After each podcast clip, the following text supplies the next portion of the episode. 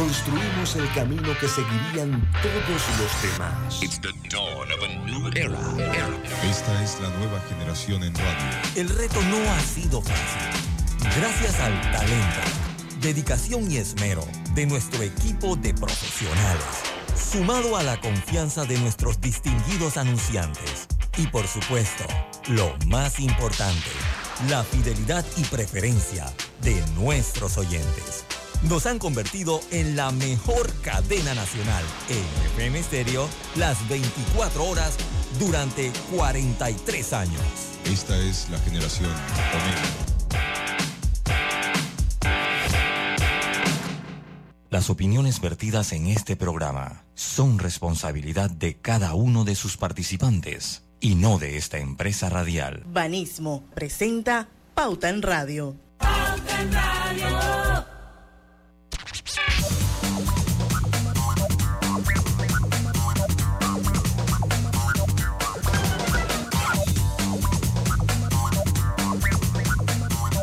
Muy buenas tardes amigos oyentes, sean todos bienvenidos a este programa favorito de las tardes, Pauta en Radio de hoy, jueves 15 de febrero de 2024.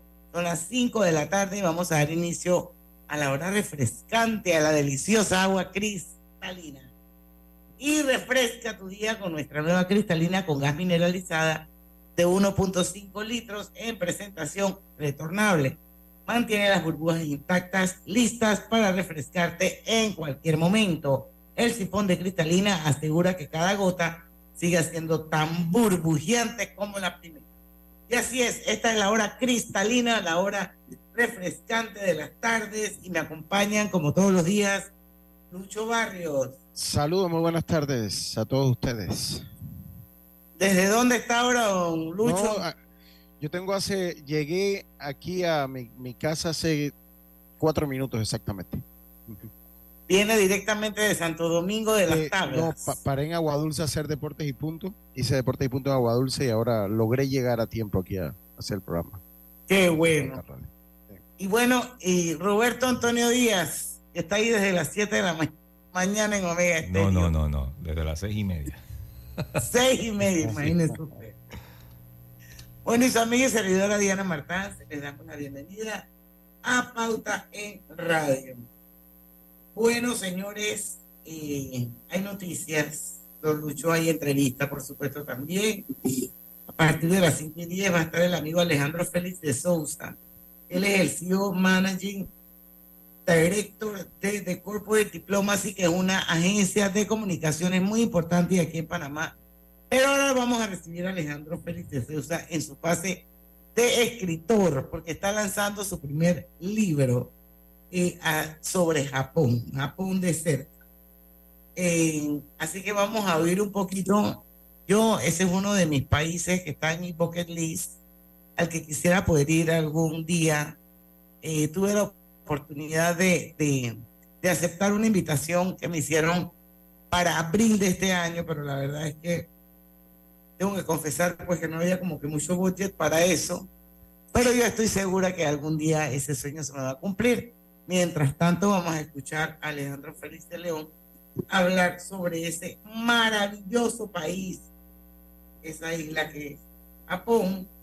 Eh, y quiero que sepan, entre las cositas que le puedo decir, perlitas, antes de la entrevista, que Japón es el primer país no occidental que alcanza las fases avanzadas del desarrollo económico, social y cultural. Así que bien interesante la tarde. Don Lucho, ¿qué hay por allá? Bueno, por acá hay lo que dice nuestra equipo digital en su gran oficina. Yo no te oigo bien. ¿Tú no me escuchas bien, Roberto? Dale. De nuestra oficina digital eh, que eh, mucho dinero en escritorios a la hora de hacerla y empezó el periodo de presentar la declaración de renta. Eh, Estrés, otra vez. Sí, sí, sí. Dice que la Dirección General de Ingresos informó que ya comenzó el periodo para presentar la declaración de renta jurada correspondiente al año 2023. La entidad recordó que las personas naturales deberán presentar la declaración de antes del 15 de marzo mientras que las personas jurídicas deben hacerlo antes del 31 de marzo de 2024. El año pasado, los ingresos correspondientes totalizaron 10.464 millones de dólares, reflejando un déficit de 252.4 millones de dólares comparados con el presupuesto. Así es. Esto, vamos a ver qué pasa en este 2024 y bueno, cómo los contribuyentes eh, van a presentar sus declaraciones de, la, de, renta. Que al paso que vamos, pareciera que otra vez vamos a estar en déficit contra el presupuesto nacional del Estado. Póngale, póngale la firma. No hay, que ser, no hay que ser un, gran economista para, para saberlo. Póngale la, la firma eh, que vamos a estar en déficit poner la firma. ¿Por qué? Porque además que es uno de los presupuestos más grandes, o es el presupuesto más grande que se ha dado nuestra historia. Si le sumas a eso, y recuerdo siempre las palabras de Domingo La Torraca, eh, recuerdo siempre las palabras de Domingo La Torraca que dice que el año electoral es como un mito que eh, no sé, no, o sea, que no hay nada probado, que haya menos inversión y que haya menos movimiento económico. Lo que es que es un mito tal vez que, eh, tal vez es percepción, eh, eh, o tal vez habría que hacer un estudio más a fondo, ¿no? O sea, si en el fondo hay tal vez su, su, su sondeo económico, al ser este el primer año electoral donde él va a tener su sondeo económico, no, nos dé por lo menos un, norte de eso, ¿no? pero sí, es el presupuesto más grande que se ha dado y es un presupuesto bastante político. Aquí en Panamá nosotros somos, usted dijo una frase en estos días, Diana, eh, que eh, pues aquí mucha gente se sabe que nosotros somos un país pacífico y, de gente buena, o sea, no tienen idea lo, lo bueno que es el panameño. Aunque a veces no, no, nosotros mismos no tengamos esa percepción de nosotros. Pero aquí hay muchas cosas que se dan, y cito el presupuesto por cómo se manejó el presupuesto desde su nacimiento, que aquí en otros países se hubiesen parado un país por ese presupuesto. Entonces esas son cosas que a veces nosotros, nosotros, incluidos todos los que aquí estamos, nos pasa por alto. Alto, tenemos el problema ahora de los incentivos. El problema no, lo que se dio con los incentivos fiscales que se pidió que se derogara, no pasó nada. No, no pasó nada y tranquilo. Entonces, a veces también somos como bastante pasivos en muchísimas en muchísimas Oye, Lucio, pero si retomando el tema de la luz y para reforzar lo que tú dices, yo me acuerdo que la gente se regresaba del parque y el único comentario que hacían era así como con tristeza, como, bueno, es que se fue la luz. O sea, man, o sea, lo hemos normalizado. Sí, se, se es que allá se va, se, está tan, se va tan a menudo, está normalizado, o sea. Mire, yo, yo le voy a decir. Se fue la luz y me regresé para mi casa y bueno, ni modo, pues, ¿qué voy a hacer? No, señora, eso no es así. si usted es un técnico de refrigeración y quiere tener trabajo permanente allá están en déficit de técnicos de refrigeración. ¿Por qué? Porque el volumen de, por más que usted compre esos reguladores de voltaje, no, ah, porque ahora uno tiene que poner los reguladores de voltaje porque eh, uno, uno tiene que tenerlos, porque hasta eso lo preguntan, ¿no? como el que produce la luz soy yo. Eh, y a pesar de los reguladores de voltaje, los, los electrodomésticos sufren esos, esos constantes bajones de electricidad. Entonces, y esos reguladores de voltaje no valen 5 dólares. Entonces, entonces aquí hay una, aquí hay un problema que ese tipo de, de, ese tipo de, electrodomésticos, a la vida de una televisión, de un aire acondicionado promedio en cualquier lugar donde esté Naturgy, yo estoy seguro que es inferior a lo que te debe dar de vida, porque todo eso se afecta. A menos que le tengas un protector de voltaje que te cuesta 20 dólares, que te cuesta 20 dólares a, a todo, pues, o sea, se lo tienes que tener a, Ah, básicamente todo. diciendo, tiene que hacer una inversión. Es una inversión porque se lo tienes que tener en computadora, lo tienes que tener en. Exacto. Lo tienes que tener en, las televisiones que tengas, en los aire acondicionados, en las neveras, en la lavadora. Eh, si tienes secadora, tienes que hacerlo en secadora eh, y échale. Entonces, aquí, aquí de verdad que, mira, si hay un, ese contrato. Somos Congo. Aquí, ese, con ese contrato nos conguiaron porque nosotros debimos haber aprendido cuando ese contrato se dio la primera vez y en el segundo contrato buscar arreglar las falencias que había tenido, porque la primera vez que se hizo fue un experimento. Pues. No estábamos claros lo que venía, no, pero todo es a favor de ellos, todo es a favor de Y allá se ha normalizado el punto que cuando se te daña la nevera, tú lo que haces es llamar al técnico, porque sabes que si vas, entonces tienes que pedirle la cela a tu mamá, a tu abuela. Entonces te vienen, te vienen entonces con el, ¿cómo que le llaman la depreciación? Entonces tú compraste una refrigeradora de, no sé, pues te costó en su momento 300, 400 dólares y ya tiene 5 o 6 años.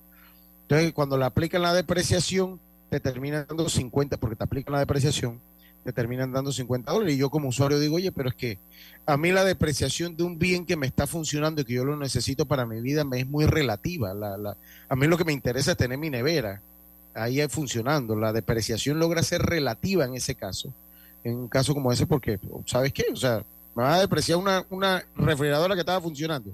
No, no, no, págame mi refrigeradora. Lo siento. Y ese, esos son vacíos que tenemos y ojalá en un futuro podamos resolverlos.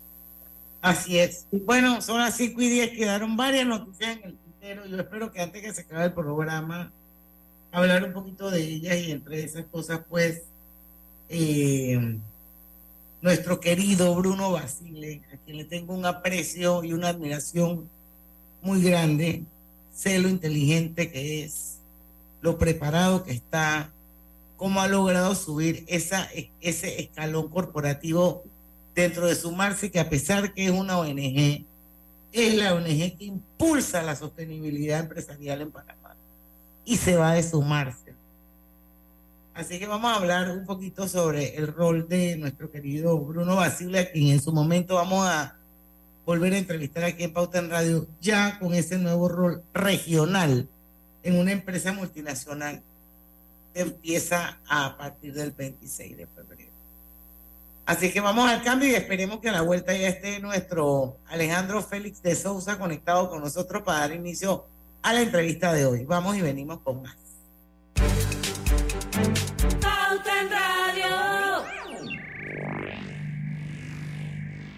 Si te pasaste todo enero siendo tu versión más activa y saludable, es hora de darte un gusto. Con la promo de comida italiana de Banco General, podrás degustar todas las variedades de pizza y pasta que quieras en distintos restaurantes todos los martes de febrero. Descubre más en www.bgeneral.com.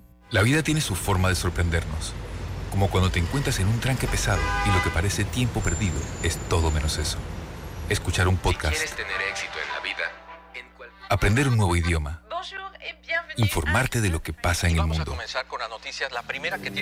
Porque en los imprevistos también encontramos cosas maravillosas que nos hacen ver hacia adelante y decir, IS a la vida. Internacional de Seguros. Regulado y supervisado por la Superintendencia de Seguros y Reaseguros de Panamá. Llegó el verano y las estrellas de Banco General lo saben. Aprovecha la Feria 5 Estrellas con promociones durante todo el mes de febrero. Banco General, tus buenos vecinos. Panamá está creciendo. Es la primera vez que vas a votar y no sabes a dónde te corresponde ir. Ingresa a verificate.te.gov.pa o descarga la app Verificate 24 para confirmar tu centro y mesa de votación. Tribunal Electoral. La patria la hacemos contigo. Metro de Panamá informa que de lunes a viernes el horario de operaciones inicia desde las 5 de la mañana hasta las 11 de la noche. Los sábados de 5 de la mañana a 10 de la noche. Y los domingos y días feriados de 7 de la mañana a 10 de la noche. En la vida hay momentos en que todos vamos a necesitar de un apoyo adicional. Para cualquier situación, hay formas de hacer más cómodo y placentero nuestro diario vivir. Sea cual sea su necesidad, en Hogar y Salud los apoyamos haciéndole la vida más fácil, porque contamos con la experiencia necesaria para recomendarle lo que usted necesite. Recuerde, Hogar y Salud les hace la vida más fácil. Atención, amigos de Veraguas, ya abrimos nuestra nueva sucursal en Boulevard Santiago. Estamos abiertos en todas nuestras sucursales del país y le hacemos su entrega de forma gratuita en Panamá Centro. Para mayor información, puede consultar en Instagram y Facebook. Nuestro planeta necesita acciones puntuales hoy más que nunca. Por eso, en Hutchinson Port trabajamos para reducir nuestras emisiones de gases de efecto invernadero por medio de la utilización de energías más limpias en nuestras operaciones. Mediante estas y otras iniciativas, en Hutchinson Ports protegemos el medio ambiente. Contamos con tu experiencia como miembro de mesa este 5 de mayo. Inscríbete en tribunalcontigo.com o en todas las oficinas del país. Tribunal Electoral, la patria, la hacemos contigo. Consolida tus deudas en una sola letra más baja y hasta recibe dinero en mano con un préstamo Casa Plata del Banco Delta. Préstamos con garantía de vivienda para salariados e independientes sin declaración de renta. Cotiza con nosotros. Contáctanos al 321-3300 o al WhatsApp 6990-3018. Banco Delta, creciendo contigo. Pauta en Radio, porque en el tranque somos su mejor compañía. Pauta en Radio.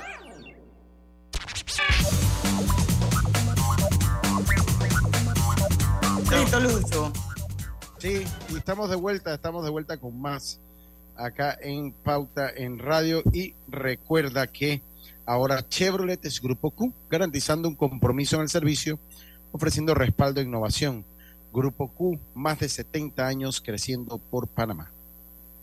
Así es, señores, y quiero recordarles que este programa lo estamos transmitiendo en vivo y de manera simultánea a través de dos cuentas abiertas de Facebook a las que usted puede acceder, puede participar, puede preguntar. Una es Omega Estéreo, la otra es Grupo Pauta. Y por supuesto estamos en todo el país a través de la poderosa señal de Omega Estéreo 1073 1075.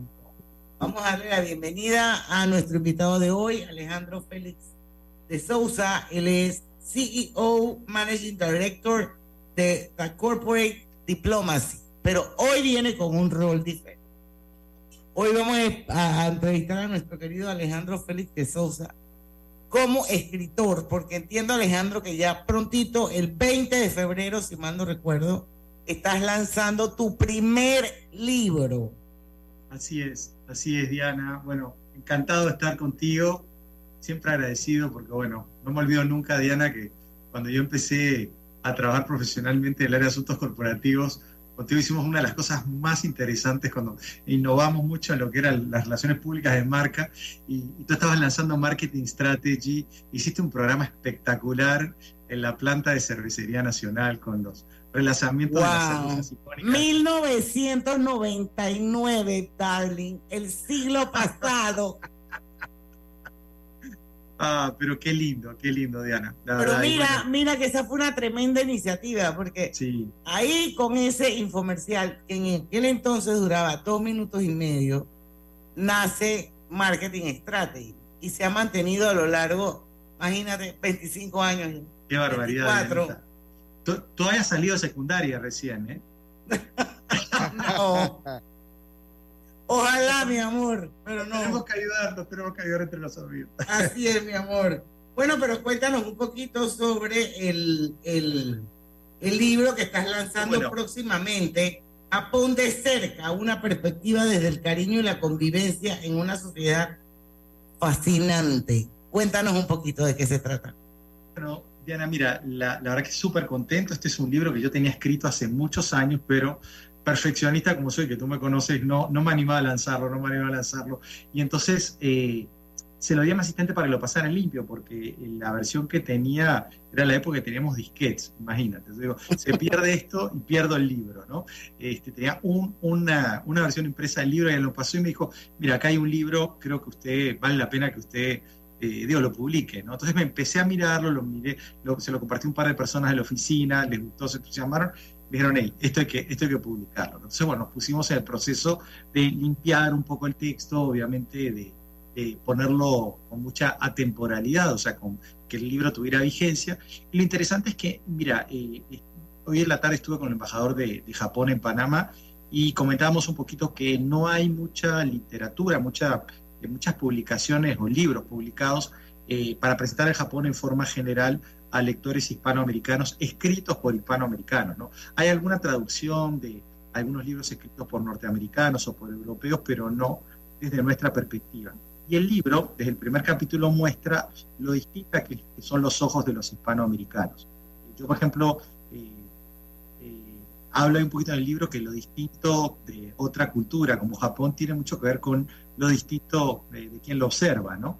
Y eh, el hispanoamericano es una persona mucho más abierta respecto a, Japón, incluso eh, yo, yo recojo ahí encuentros, los primeros encuentros entre hispanoamericanos y japoneses que van del siglo XVI, 1549, llegó San Francisco Javier a Japón, eh, fue la el segundo europeo que, estuvo en Japón, este, quedó maravillado con Japón este, eh, y eh, empezaron a sembrar ahí las semillas del cristianismo en Japón. Después, bueno, los shogunes empezaron a tomar un poco de miedo porque vieron que, que la lealtad al Papa de Roma podía entrar en conflicto con la lealtad al shogun y persiguieron a los cristianos.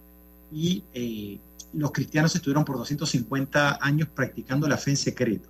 Así que imagínate, si en la época de, de los emperadores romanos, los cristianos en Roma practicaron por unos años la fe en secreto, hasta que después se volvió la, la religión dominante, imagínate en Japón, 250 años la gente practicando la fe en Wow. secreto, eh, pasándola de generación en generación, ¿no? Este, hasta que en 1850, 60, cuando se abre Japón eh, a, recibir barcos y visitantes europeos y norteamericanos, descubre un, un padre francés en la, is- en la ciudad de Nagasaki, en, en, bueno, una de las cuatro islas grandes, pero la que está más al sur, descubre que hay una comunidad de, de católicos japoneses y quedó sorprendido porque él pensaba que, que los habían matado a todos, ¿no? Y, y descubrió ahí que había esta comunidad en secreto. Eh, hay, se han escrito libros sobre esto, eh, pero bueno, muestra un poquito eh, lo diferente que, que- que han tenido, eh, digamos, los encuentros entre japoneses y, y extranjeros, ¿no?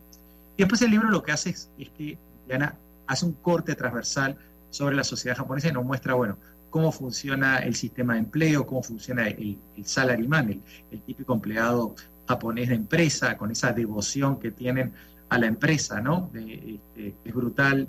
La- hablamos bastante de la ética de trabajo del japonés. Este, también hablamos de la mujer japonesa, la relación con el hombre, que es bastante exótica e incomprensible de repente para nosotros, pero el libro lo muestra, muestra un poquito que tiene una lógica interna. La mujer, eh, hay mucho de acto volitivo de la empresa, eh, de la mujer en, en esa relación, porque a la mujer le convienen ciertos aspectos de esa relación que a simple vista en la superficie parecería ser asimétrica, pero sin embargo la mujer tiene mucho poder en la sociedad japonesa y ese capítulo se lo súper recomiendo porque nos abre mucho los ojos a, a lo que siempre a veces es una mirada superficial.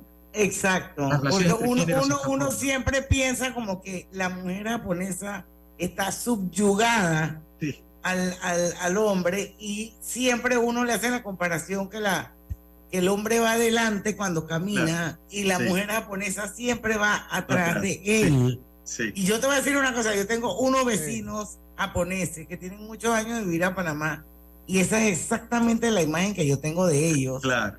Así que yo voy a tener que leer ese capítulo de Ese capítulo libro te va a fascinar, Diana. para poder sabes que- entender eso, porque la verdad es que con tantos años de yo vivir aquí en Panamá, a mí me llama la atención. Claro. Es como, que no dejan esas costumbres, ¿no? Sí. Pero mira, eh, esos arreglos son arreglos muy funcionales a la mujer. De hecho, el capítulo muestra la enorme libertad que tiene la mujer y me apoyo, obviamente el libro tiene, digo, a pesar que es un libro para divulgación general, tiene mucho apoyo, mucha apoyatura, mucha evidencia en estudios sociológicos. Por ejemplo, el capítulo de la mujer eh, lo trabajé en consulta con una de las mayores eh, eh, sociólogas japonesas que estudió los temas de género durante décadas, ¿no? Que es muy interesante. También es muy interesante, después bajo a los niños, ¿no? Hablo un poquito cómo, cómo es el estilo de crianza japonés y cómo los niños, parafraseando un poco al, al libro de García Márquez, son eh, unos niños, unos seres pequeños con obligaciones enormes, ¿no? Eh, eh, porque, bueno, son, tienen un peso de responsabilidades a, te- a edades, muy tem- a edades muy tempranas, eh, mucho más grande que los chicos de, de- de la cultura occidental y obviamente digo, en América Latina somos todavía más suaves Sí. en, eso, en la crianza de los hijos, ¿no? Entonces es impresionante cómo ellos van adquiriendo la disciplina eh, y los hábitos y la forma de ser funcionales en esa sociedad. Tenemos que acordarnos que en Japón hay más de 120 millones de habitantes viviendo en una superficie habitable, porque ellos tienen más o menos 400 mil kilómetros cuadrados de territorio, pero la superficie habitable son 80 mil kilómetros cuadrados, que es más o menos la superficie de Panamá. Nosotros tenemos 78 mil kilómetros cuadrados. O sea que imagínense si en el territorio donde vivimos en Panamá vivieran 120, 120 de millones. Nos Wow. mataríamos con este individualismo que tenemos nosotros, ¿no? Ellos cómo han hecho, bueno, en eso, eh, ahí empiezo a esbozar un poquito cómo funciona el contrato social en Japón, o sea, cómo funcionan las relaciones dentro de esa sociedad que hacen que esa sociedad, cuando juega en equipo, eh, son muy, en deportes individuales, digamos, de la vida, uno no va a encontrar japoneses muy deslumbrantes, ¿no? Eh, así, en un muestreo aleatorio. Pero sí, ahí tienen individuos fantásticos, los que escapan de la olla de presión, eso lo hablo bastante en el libro, pero como equipo es probablemente la sociedad más eficiente del mundo. O sea, cuando los japoneses se ponen de acuerdo para moverse en una dirección, y eso lo hablo bastante cuando hablo del sistema japonés de toma de decisiones, son una planadora, ¿no? Y lo vemos en muchas cosas, ¿no? En tecnología, en, la cultura popular, eh, digamos, bueno, obviamente son hiper competitivos en matemáticas, normalmente siempre están en los primeros lugares en las pruebas pizza. O sea, hay, es una sociedad que como se mueve en equipo, ellos son muy buenos para trabajar eh, en equipo, digamos, ¿no? Algo que en Occidente eh, nos cuesta mucho más, ¿no? Tengo que cortarte porque tenemos que ir a un cambio a las 5.25 de la tarde. No sé si Lucho tú tienes eh, o quisiera dejar alguna pregunta sobre la mesa. Yo, uno, uno, o sea que eh, hoy precisamente una sobrina acá, y ella vive en Hawái, una prima, vive en Hawái, y dice que hay una cultura enorme de japoneses en Hawái, mm. y me lo, me lo, estaba comentando. Pero eh, a mí me gustaría saber, uno, en el tiempo que escribes el libro, dos, si, si usted tuvo la oportunidad de vivir esa vivencia, yo en algún momento me ausenté, así que puede que ya lo haya comentado. Y tres, si en algún momento tocó el tema, se toca el tema del renacimiento de la Segunda Guerra Mundial que tuvo Japón a la, a la, a este momento, me gustaría nada más por cultura general si lo tiene. Y yo quiero saber por qué, por qué Japón, pero después del corte comercial, vamos y venimos. El agua transporta, gotea, cura, limpia, enciende y apaga. Como nuestra agua, solo hay una. Cuidémosla. Canal de Panamá. Katy, hola, ¿cómo estás? Natalia, amiga, qué sorpresa. ¿Y eso que estás en Panamá? ¿Cómo así si no me he ido? Pero siempre veo tus fotos con los niños y tu esposo en un apartamento espectacular de otro país. En el sauna, en el jacuzzi. ¿Dónde es para visitarte? ¿Miami? ¿Dubai? Ay, amiga, eso es aquí. Y no hay nada que envidiarle a ningún Dubai. Tu nuevo hogar en Riviera del Golf va a estar fuera de este mundo. Un proyecto en Coco del Mar con la más alta calidad y acabados superiores, de 183 a 250 metros cuadrados. Cuenta con área social, sala de reuniones, jacuzzi, sauna, área de juegos y más. Llámanos al 304-9800. Riviera del Golf, un proyecto Provivienda. Nuestro planeta necesita acciones puntuales hoy más que nunca. Por eso, en Hutchinson Port trabajamos para reducir nuestras emisiones de gases de efecto invernadero por medio de la utilización de energías más limpias en nuestras operaciones. Mediante estas y otras iniciativas, en Hutchinson Ports protegemos el medio ambiente. La vida está llena de cambios. Estoy tan orgullosa por tu graduación. Sus primeros pasos. Pero sin duda, el cambio más importante es verlos por primera vez. En Hospital Paitilla estamos listos para traer al mundo a una nueva generación, en nuestra recién remodelada ala de maternidad. Hospital Paitilla. Cambiamos para ver nacer el cambio más importante de tu vida. ¿Sabías que recargar tu tarjeta en horas de menor demanda puede hacer tu viaje más agradable? Elige recargar en horario de menor congestión y disfruta de un viaje tranquilo. La vida tiene su forma de sorprendernos, como cuando te encuentras en un tranque pesado y lo que parece tiempo perdido es todo menos eso.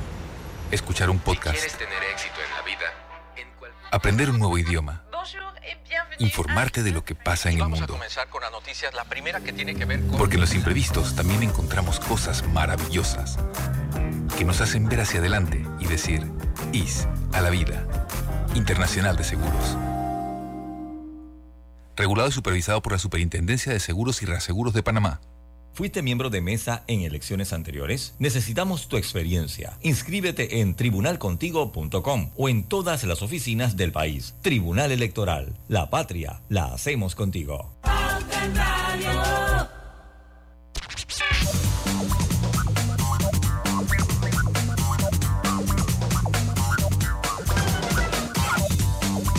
Y estamos de vuelta con su programa favorito de las tardes, Pauta en Radio. Comienza el 2024 en el siguiente nivel con tu nueva Tigo Pro. Disfruta de la innovación y tecnología que solo Cherry te puede dar. Cherry, único que te ofrece garantía de por vida para tu motor. Búscalo en Grupo Q. Y para los que nos acaban de sintonizar, hoy nos acompaña Alejandro Félix de Souza. Él es el CEO de The Corporate Diplomacy, que es una agencia de comunicaciones corporativas muy importante en Panamá. Sin embargo, hoy está con nosotros en su rol de escritor y estamos hablando sobre Japón y sus maravillas, por ponerlo de alguna manera, ¿no? Japón de cerca, una sociedad fascinante. Y Lucho Barrio dejaba sobre la mesa un par de preguntitas que vamos a, a, a recoger y sobre todo saber por qué Japón. Esto tiene que haber una historia detrás para que tú te hayas puesto a escribir sobre esa sociedad, sobre ese país, su costumbre, su cultura, su renacimiento y todo lo demás. Lucho. Sí, mire, eh, yo, yo, decía, bueno, el tiempo del libro y después tocaba el tema de la Segunda Guerra Mundial, porque usted describía a los japoneses. A mí me gusta mucho estudiar la Segunda Guerra Mundial. Entonces, ver el punto cuando ellos pierden la Guerra Mundial, cómo queda, y ver el renacimiento de Japón es como, o sea, usted, uno, uno agarra y... y milagro japonés. Claro, ¿no? Entonces, ¿por qué? Porque ahora son una potencia del mundo y la guerra mundial en términos históricos acaba de terminar, terminó en el 45. Y eso es poco tiempo para una reestructuración tan grande y profunda como la que tuvo Japón. Bueno, Lucho, a ver, voy a, a empalmar lo que me preguntaste con, con, la, lo que me comentaste antes de ir a, a, a los espacios comerciales, ¿no? Eh, bueno, como tú comentabas, Hawái es un lugar donde hay mucha presencia japonesa, particularmente en los años 80 y 90. Ahí hay uno de los mejores centros de estudios eh, de japonología eh, que hay en el mundo, eh, particularmente de Estados Unidos.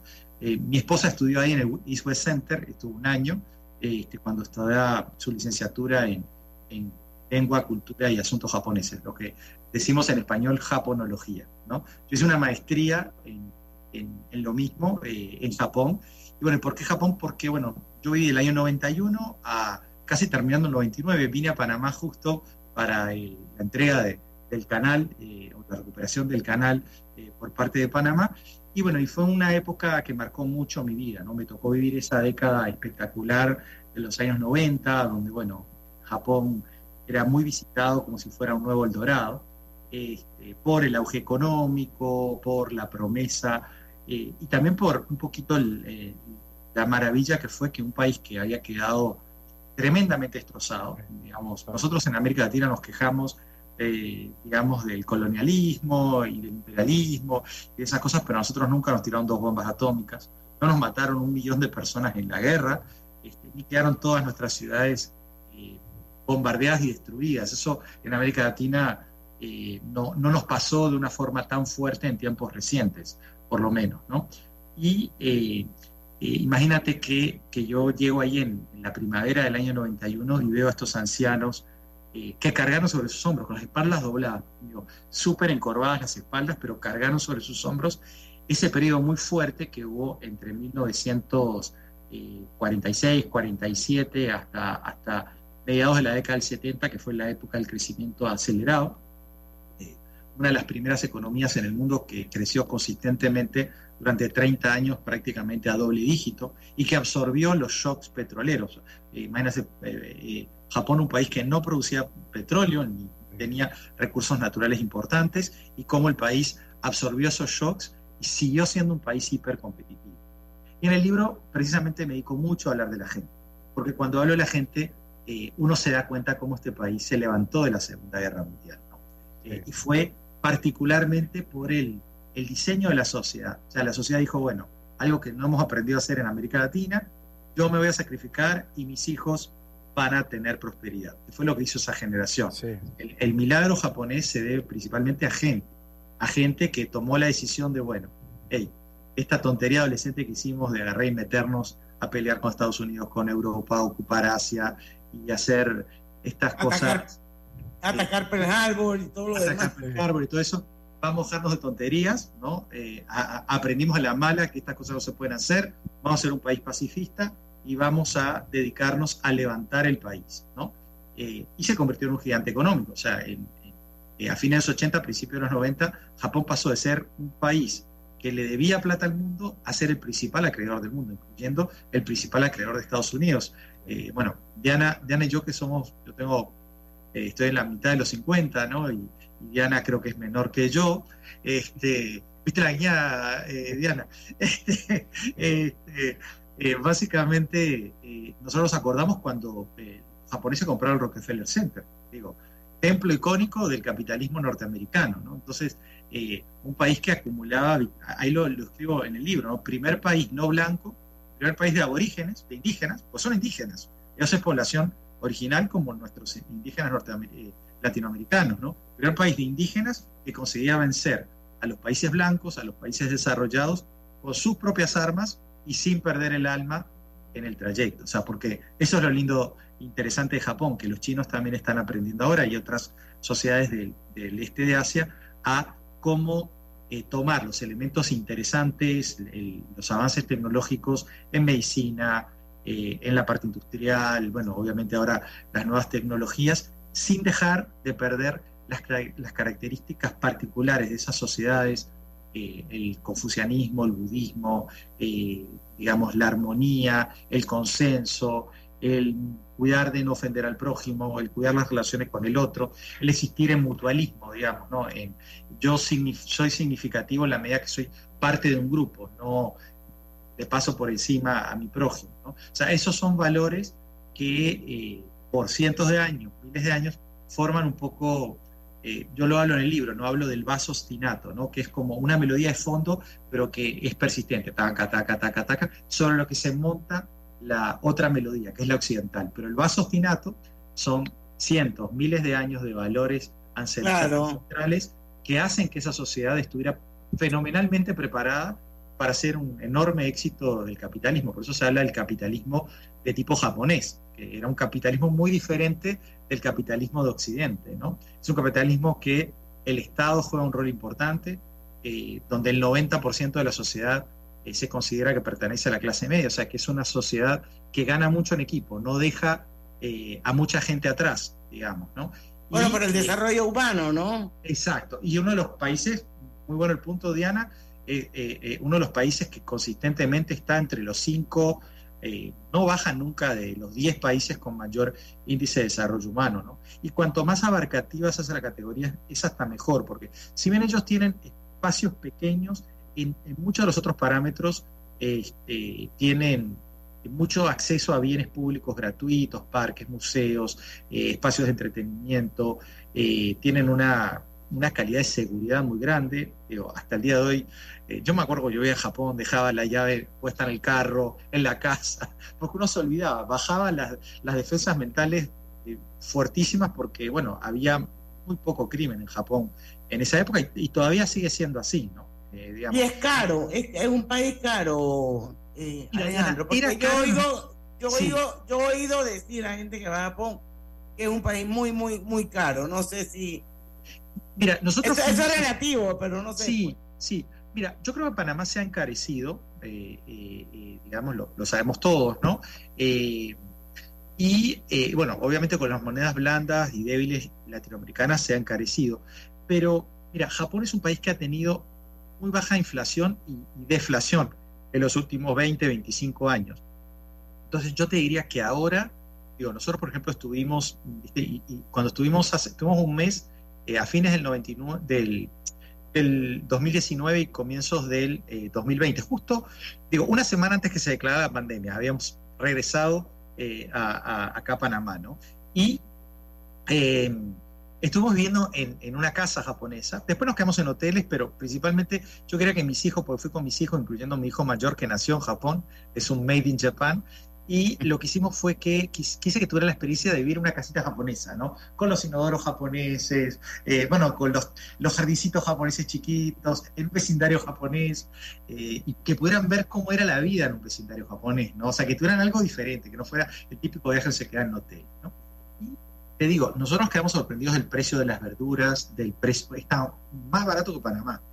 Que le pasa a la gente cuando va a España de repente, que encuentra que, digamos que las verduras, las frutas no están mucho más caras allá que en, Panamá. Lo que es caro en, en Japón era, era muy caro hace 30 años, ahora eh, ya dejó de ser eh, tan caro, pero lo que sí es caro obviamente es un alquiler, una compra de una propiedad, ese tipo de cosas. Los electrónicos están más o menos igual que en Panamá. Panamá tiene y la vida social, porque a mí me han dicho que es un restaurante. lo que es caro es comer en restaurantes de cierto nivel, ¿no? Ahora, digo, ya, ya a fines de los años 90, ya Japón tenía para todos los bolsillos, ¿no? O sea, tú, por ejemplo, y nosotros lo sabemos porque vivíamos allá, ¿no? O sea, tú podías por 12 dólares comer en un lindo pequeño bistró francés de vecindario, ¿no? No los súper caros, ¿no? No, digo, dos, tres estrellas Michelin, pero en un, en un, en un bistró chiquito, los japoneses son súper perfeccionistas, así que te digo, hacen excelente comida mexicana, excelente comida italiana, mejor que en Italia, eh, ¿viste? Eh, la francesa igual, no sé, nosotros teníamos, hay un bistró francés cerca de la oficina que el tipo era espectacular, y ahí comíamos por 12, 15 dólares un menú completo, o sea, como esos que te sirven en París, ¿no? Que tienes una entrada, eh, un primer plato, el postre y una bebida, ¿no?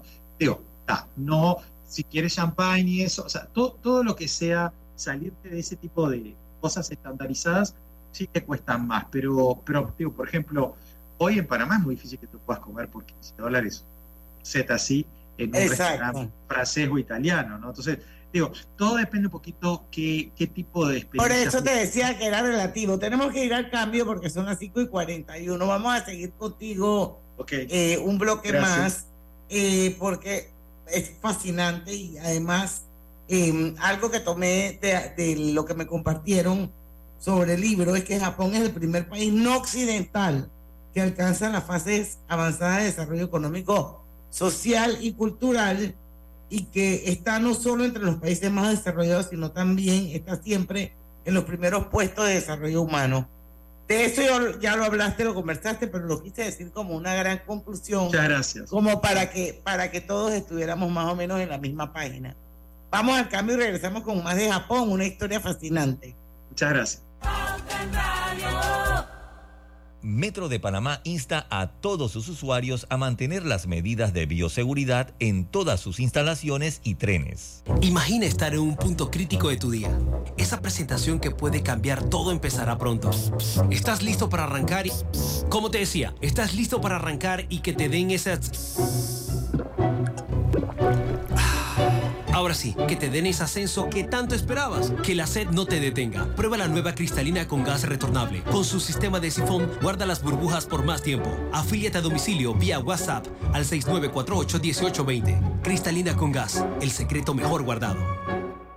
Nuestro planeta necesita acciones puntuales hoy más que nunca. Por eso, en Hutchinson Port trabajamos para reducir nuestras emisiones de gases de efecto invernadero por medio de la utilización de energías más limpias en nuestras operaciones. Mediante estas y otras iniciativas, en Hutchinson Ports protegemos el medio ambiente.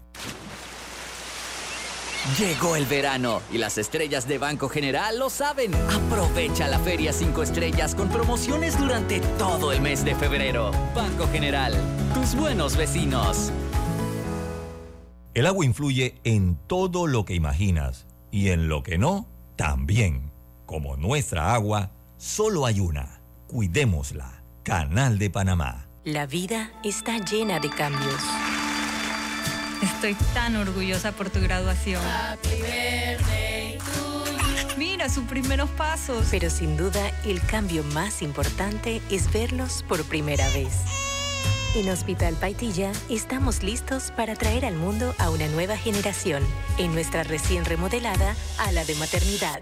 Hospital Paitilla. Cambiamos para ver nacer el cambio más importante de tu vida. Si te fascina la comida italiana, tus tarjetas Visa y Mastercard de Banco General te tienen una gran sorpresa. Descubre todas las variedades de pizza y pasta que podrás degustar en distintos restaurantes todos los martes de febrero en www.bgeneral.com. Pauta en Radio, porque en el tranque somos su mejor compañía. Pauta en Radio.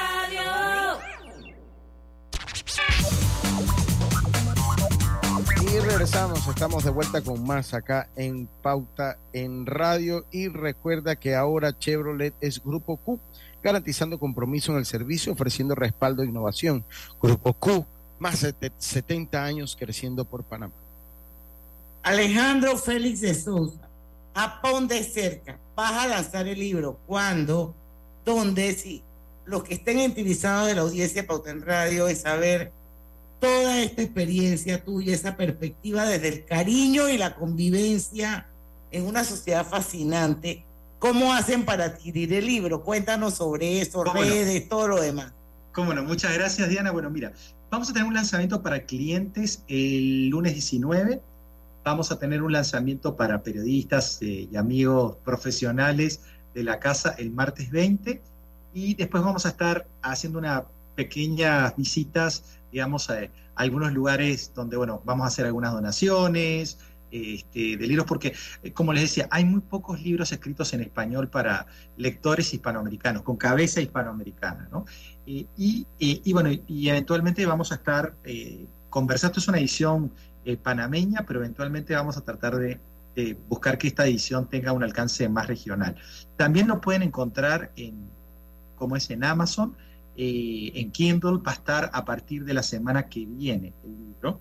Así que, y en Panamá, en El Hombre de la Mancha, Rivas Smith y Supermercados Rey y Farmacias Arrocha probablemente la última semana de febrero, primera semana de marzo, porque bueno, ahí nosotros tenemos que registrarnos como proveedores y eso estamos empezando a conversar con ellos para poder pasar por la, parte de incorporarnos como, como eh, producto físico para que ellos lo puedan poner en sus escaparates, ¿no? Así ¿Y, cuánto, ¿Y cuánto tiempo te tomó escribir el libro? Porque tú hablaste al principio de que lo habías escrito desde hace mucho tiempo y que ahora lo que hiciste fue más o menos una actualización, por ponerlo de una forma así como bien fácil. Exacto.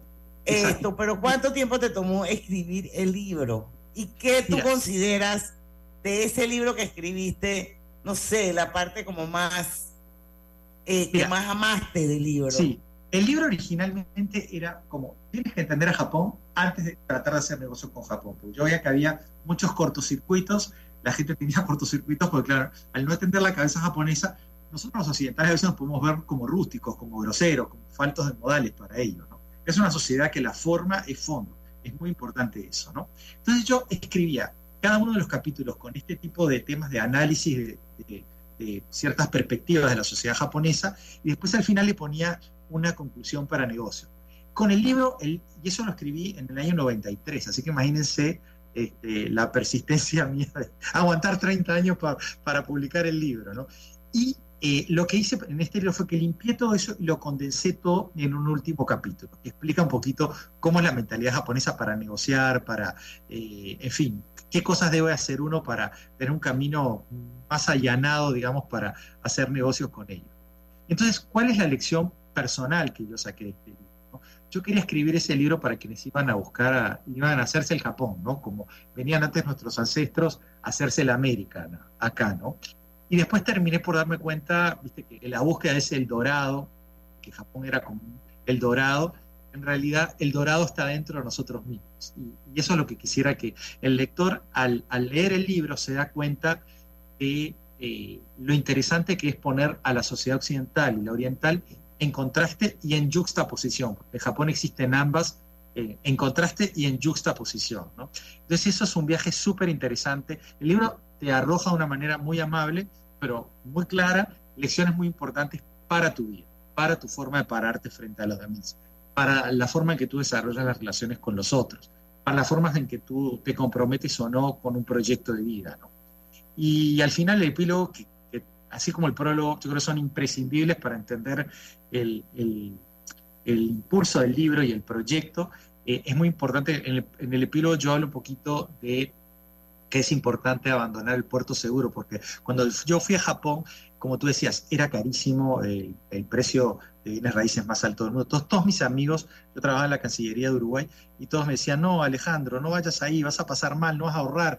acá eh, las cancillerías normalmente pagan mal en el país de origen eh, y, la gente tiene que salir para ahorrar mientras está afuera y después, digo, va, va a lo largo de tres o cuatro puestos en el exterior, va mejorando su condición económica y, termina más holgado, ¿no? Entonces, eh, a mí me decían, vas a desperdiciar cinco años y vas a volver con igual o menos plata de la que saliste.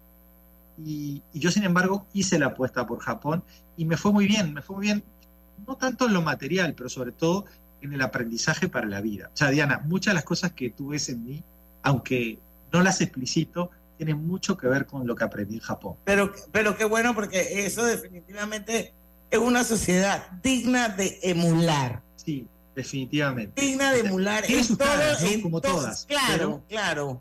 Pero, Pero tiene para muchas mí, cosas admirables. para mí, eh, pues es una, sigue siendo un, es una isla hermosa. Y la verdad es que lo que decía Lucho, o sea, todo lo que pasó, el rol que jugaron en la Segunda Guerra Mundial, cómo pudieron como el ave fénix levantarse de las Levantarse. cenizas y convertirse en lo que son hoy prácticamente una potencia en el mundo. Sí. Así que sí, vale la pena. cultural y turística, Diana, mira, tú estás considerando ir, ¿no? Ey, este, porque se está convirtiendo en un Sí, destino yo quiero ir a Japón en flor. accesible, Diana, te lo reitero si no se te ocurre ir a comer al restaurante más caro del mundo, Japón es un lugar súper accesible. Nosotros tuvimos un mes. Voy, a, voy a planearlo para abril del 2025 porque sé que ese es el mes más lindo. Sí. Eh, porque es Japón en flor, los cherry blossom famosos. Mientras tanto me puedo ir a Washington DC que queda más cerca. Sí, que los japoneses que le donó, regalaron, se eso. los donaron a los japoneses lo donaron a Washington y ahí también florecen los cherry. Así Diana, que bueno, son las un sobre porque eso. ya terminamos el bloque, Sí. dale. Miren, eh, el mundo natural en Japón es espectacular. O sea, le- les recomiendo que además de ver las ciudades, traten de ir a los parques, traten de ir a los templos japoneses que están... Es un, es un país que está muy vinculado con la naturaleza, pues ellos ven en la naturaleza expresiones de Dios, ¿no? Sobre todo la religión original de ellos, que es el Shinto, porque el budismo y el cristianismo fueron adoptados, ¿no? Y hablando de los cerezos, mira las cosas, la importancia que le dan en Japón a los cerezos, que hay un frente de flores de cerezo que empieza a subir desde las islas del sur y todos los días en los noticieros van diciendo, bueno, los cerezos florecieron en tal lugar, y en tal lugar, en tal lugar, hasta que llegas al norte, ¿no? Casi en la frontera con Rusia, al, al norte. O sea que es una, es una cosa que, que ellos lo viven como, como vimos en nuestros países, faltan tantos días para carnaval y ese tipo de cosas, ¿no? Entonces, Ay, qué belleza. cosas, ¿no? Así es. Oye, Alejandro, yo quiero darte las gracias. La verdad A es que es súper interesante la entrevista. Éxitos con ese libro. Bueno, lo voy gracias, a comprar, lo gracias voy a por apoyar a leer. los autores nacionales. Claro que sí, Claro que aquí sí. en Pauta en Radio siempre hay un espacio para ustedes. Muchas Vamos gracias. al último cambio comercial. Regresamos prontito con la parte final de Pauta en Radio. Obtén asistencia viajera con la Internacional de Seguros para disfrutar tus aventuras al máximo y estar protegido pase lo que pase. Cotiza y compra en www.iseguros.com. Dile is a la vida. Regulado y supervisado por la Superintendencia de Seguros y Reaseguros de Panamá. Panamá está creciendo. ¿Ya sabes dónde te corresponde votar en la elección general? Confirma tu centro y mesa de votación. Entra a verificate.te.gov.pa o descarga la app Verificate 24. Tribunal Electoral. La patria la hacemos contigo. Consolida tus deudas en una sola letra más baja y hasta recibe dinero en mano con un préstamo Casa Plata de Banco Delta.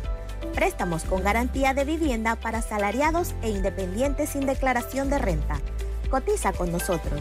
Contáctanos al 321-3300 o al WhatsApp 6990-3018. Banco Delta, creciendo contigo. En la Casa del Software integramos el pasado y el futuro de su empresa. Somos expertos en hacer que distintos programas y bases de datos se puedan hablar entre sí, consolidando sus sistemas de información. En la Casa del Software integramos el pasado y el futuro hoy.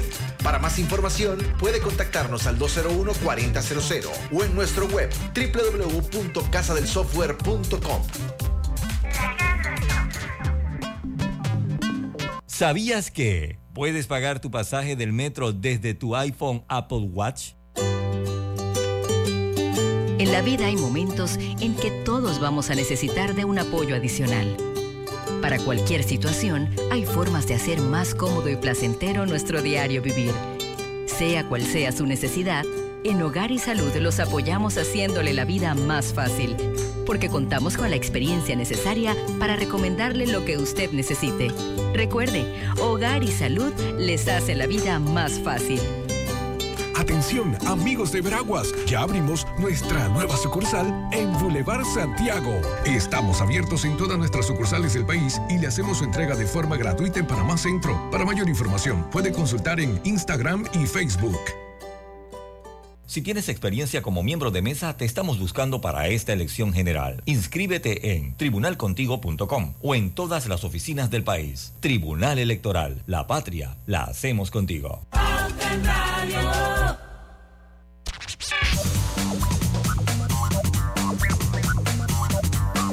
Y estamos de vuelta ya con la parte final de Pauta en Radio y comienza el 2024 en el siguiente nivel con tu nueva Tigo Pro. Disfruta de la innovación y tecnología que solo Cherry te puede dar. Cherry, único que te ofrece garantía de por vida para tu motor. Búscalo en Grupo Q. Y la Fundación Oír es Vivir le invita el jueves 29 de febrero a las 10 de la mañana al evento conversatorio sobre la ley del tamizaje auditivo en Panamá para conocer sus beneficios y alcance, presentado por la doctora Amarilis Meléndez, otorrinolaringóloga. El evento es gratuito y se ofrecerá en el auditorio de la Universidad del Istmo, en la avenida Justo Rosemena, y para más información puede llamar al 317 056 Don Lucho Barrios y Ulloa. Oye, yo, yo no me acabo de enterar de lo de la renuncia de. ¿De los Cunza? De, sí, de José Luis Lacunza. Eh, esto por la situación que se dio, que se había extraviado por situación de salud, de verdad que no se dice que su reemplazo. No, pero es que dice que es por la edad. Ah, es por la edad.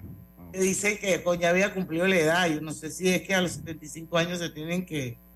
Mm, dice, bueno, su reemplazo se ha designado a Luis Enrique Saldaña Guerra como el nuevo obispo de la diócesis de David, nacido el 24 de febrero de 1966 en David. Saldaña ha servido como ministro providencial, provincial perdón, de la provincia franciscana Nuestra Señora de Guadalupe de Centroamérica y el Caribe y fue ordenado sacerdote el 29 de abril del 2006. Así que eh, yo era que no, me acabo de enterar, estaba en, otra onda yo. Pero bueno, eso para que sepa. Sí, pero esa noticia salió esta mañana tempranito, creo que la vi. Ah, Dice que Panamá recibió 98.850 visitantes durante los días de carnaval. Entre esas, ¿quién? Mm, a ver, yo por ahí vi, entre esas a Joan. Mm, no me vayas a poner, yo el apellido no lo sé. No lo a Joan Turusakis. Turusakis. con K, Koutusakis. Koutusakis. Joan, a mi amiga Joan Koutusakis. Ese es en griego, pero el nos, griego nos, nos encantó tenerla. nos encantó tenerla allá en Santo Domingo. Así que bueno, mire, uno va cosechando amistades, así es la vida. ¿eh? Eh, pero, pero increíble la historia de ella, ella es panameña. Ah, y hoy le dieron su cédula para que sepa. Ah, qué bueno, qué bueno, qué bueno. Eh, y así va uno cosechando por el mundo. Eh, no va sumando gente. Sí, uno, uno o sea, así como que se cruza en el camino y ya uno queda entonces después siendo amigos, ¿no? Dice que de eh, 98.850 visitaron el país, estamos hablando de turistas, o sea, eh, me, me, imagino, eh, marcando un incremento significativo desde los 57.044 el año anterior. La, la mayoría, 72.173 personas, llegaron por vía aérea, mientras que 19.406 arribaron a puertos marítimos y 7.271 optaron por la vía terrestre. Este es el aumento que refleja creciente interés en la festividad del carnaval en Panamá. Bueno, allá nosotros vimos, o sea, allá estaba Joan y había otro poco más que tú sabes que son turistas en, en Santo Domingo. Sigo pensando eh, que eso es una actividad altamente mercadiable a nivel extranjero. Creo que hombre, ¿cómo puede no? ser, puede ser una, una actividad insignia, una actividad. Oye, Lucho, y si hay algo que yo tengo que reconocer, y no le voy a dar crédito ni el mérito a nadie, o es que las calles de por allá están mejor que las de nosotros acá en Panamá. O sea, esa carretera. Hay calles que sí hay que meterle la mano. Pero esa calle, doctor Belisario Porra, Lucho, esa calle está buena, la que te lleva hasta pedacito. Sí, sí, sí. Esa está buena. La doctor Belisario Porra está, está bastante buena. Tiene algunos trayectos porque esa comienza en Divisa. Pero la Tepedací es nueva.